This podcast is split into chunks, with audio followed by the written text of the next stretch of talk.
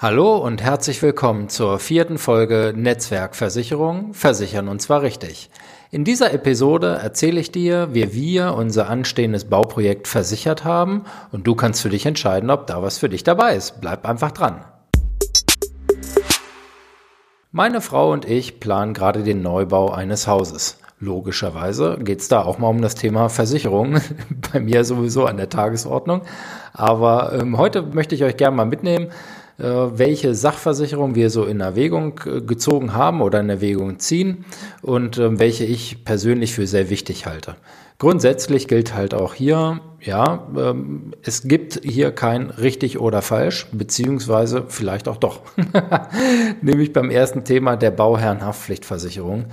Das ist so das Ding, wo ich sage, da kommt man eigentlich nicht drum rum. Das gehört eigentlich für jeden Bau mit dazu. Und ähm, zwar geht es einfach darum, dass man das Haftpflichtrisiko, also wenn sich jemand anderes bei mir auf dem Bau verletzt, absichert. Zum Beispiel ähm, jemand äh, besichtigt den Rohbau und äh, stürzt vom ungesicherten Balkon und ist dann für eine Zeit arbeitsunfähig. Oder auch auf äh, der Baustelle ist alles nicht so besonders gut beleuchtet und im Dunkeln stürzt dann einer über gelagertes Baumaterial oder ähnliches. Also hier ist der Bereich Haftpflicht, also immer dann, wenn Dritte zu Schaden kommen, abgesichert und gehört für mich tatsächlich ähm, zwingend dazu. Haben wir also auch dann gesagt, jawohl, das nehmen wir definitiv mit rein. Das zweite ist, ähm, was auch so in die ähm, Absicherung dann geht, ist das Thema, sichere ich meine Bauhelfer ab und mich als Bauherr. Ich als Bauherr ähm, würde mich nicht über eine ja, Risiko-Unfallversicherung für Bauherren absichern, sondern dann halt sagen, okay, entweder mache ich es ganz oder gar nicht. Das heißt, diese Schäden sind halt auch bei der normalen Unfallversicherung mit inbegriffen, weil es da egal ist, ob man sich dort ähm, bei der, beim Beruf äh, oder in der Freizeit oder beim Bauen oder ähnliches ähm, dann verletzt. Von daher ist das so die eine Geschichte. Aber ich habe halt auch viele Freunde und Kunden, die ähm, mit Bauhelfern aus dem Familien-, Freundes-, äh, Verwandtenkreis zusammenarbeiten ähm, und äh, die sich dann doch dafür entscheiden zu sagen, okay, die sichern wir ab. Schließlich sind die meist unentgeltlich oder so der Klassiker für äh, Mettbrötchen und äh, Bier oder Selter dann äh, einfach mit dabei. Und da sagt man, okay, sollte denen dann doch auf der Baustelle mal was passieren, dann ähm, ist es sicherlich ähm, sinnvoll, das mit abzusichern. Grundsätzlich gilt, ähm, bei, gerade beim Thema Haftpflicht, um mal einen zurückzuspringen, viele denken immer, dass so ein betreten verboten Schild auf der Baustelle ausreicht. Äh, dem ist also definitiv nicht so. Auch dieses Elternhaften für ihre Kinder und sowas. Ähm, das schützt mich tatsächlich nicht vor möglichen äh, Schadenersatzansprüchen. Das ist also da nochmal ganz, ganz wichtig zu wissen. Kommt jemand auf meiner Baustelle zu Schaden, bin ich als Bauherr der erste Ansprechpartner. Und da ist dann das Thema Bauherrenhaftpflicht das, was zum Tragen kommt. Ein Bereich, den ähm, tatsächlich äh, nicht alle abschließen, ich würde mal sagen, so die Quote liegt bei ja, so 50 Prozent, ist das Thema Bauleistungsversicherung. Und zwar geht es darum, dass ähm, während der Bauzeit unvorhergesehene, unvorhersehbare äh, Beschädigungen, Zerstörungen an der Bauleistung versichert sind. Und ähm, da haben wir zum Beispiel ähm, starke Regenfälle, lockern das ähm, Erdreich so stark auf, dass äh, mir das reinschwemmt. In Keller, in die Garage oder ähnliches. Und ich habe dann Aufräumungskosten, ähm, vielleicht ist was kaputt gegangen, was dann deponiert werden muss und, und, und. Und da können schnell ja auch mal höhere Kosten entstehen. Oder ich habe ähm, ähm, eine Undichtigkeit in der Wasserversorgung und ähm, da geht's dann auch los, dass mir der Bau beschädigt wird. Das ist dann alles über eine Bauleistungsversicherung abgesichert.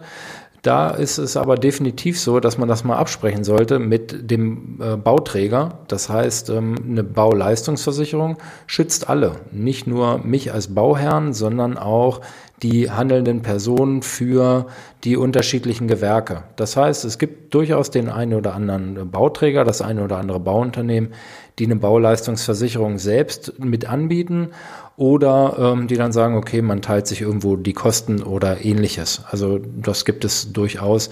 Deshalb machen auch nicht alle eine Bauleistungsversicherung selbst, weil der eine oder andere Bauträger das ähm, in der eigenen Leistungsbeschreibung dann mit integriert hat. Und ähm, dann haben wir noch den Bereich der Feuerrohbauversicherung ist inzwischen in den meisten ähm, Gebäudeversicherungen mit eingeschlossen. Das heißt, ähm, man schließt eine Gebäudeversicherung schon dann ab, bevor der Bau beginnt oder wenn er beginnt. Und dann ist auch der Feuer, äh, der Rohbau, der Rohbau gegen Feuer mitversichert.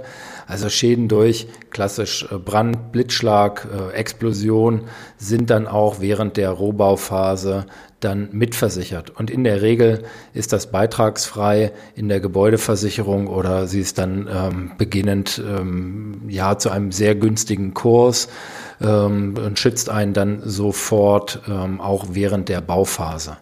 Also so nochmal zusammengefasst, Bauherrenhaftpflicht, äh, für mich so das äh, Nonplusultra rund um die Versicherung, Risikounfall für Bauhelfer, da kann man halt überlegen, ob ich äh, meine Leutchens, die äh, mir da helfen, ob ich die absichere.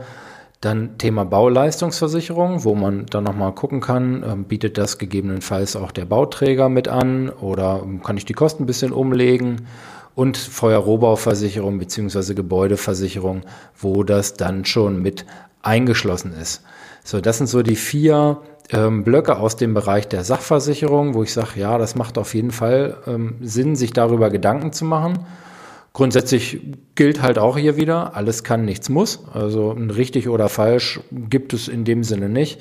Wer bewusst sagt, ähm, ich verzichte auf eine Haftpflicht, kann das natürlich tun, aber ähm, ja, sollte dann halt auch die Konsequenzen kennen, wenn äh, das zum Schadenfall kommt. Und wie gesagt, so die Haftpflicht, das macht bei mir eigentlich jeder Kunde, Wohngebäudeversicherung sowieso.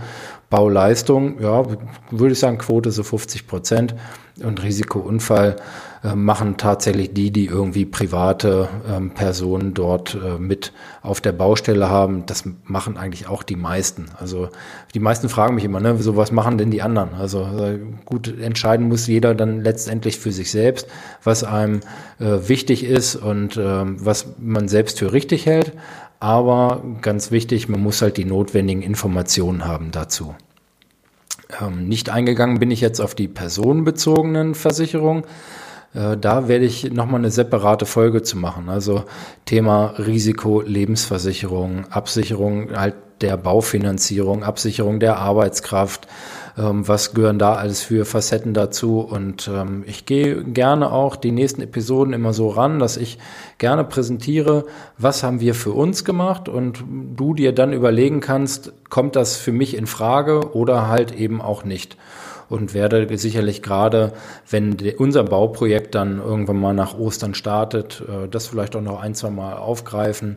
Ähm, ich hoffe mal, dass ich nicht um die Ecke komme und mit aktuellen äh, Schadenbeispielen dann dienen kann, äh, sondern man sagt ja immer, ja, wer jetzt so an den Himmel guckt und es sieht so aus, als könnte es regnen, dann nimm doch einen Regenschirm mit und dann ist die Wahrscheinlichkeit, dass dann was runterkommt, äh, gefühlt deutlich geringer, weil man eine vernünftige Absicherung hat.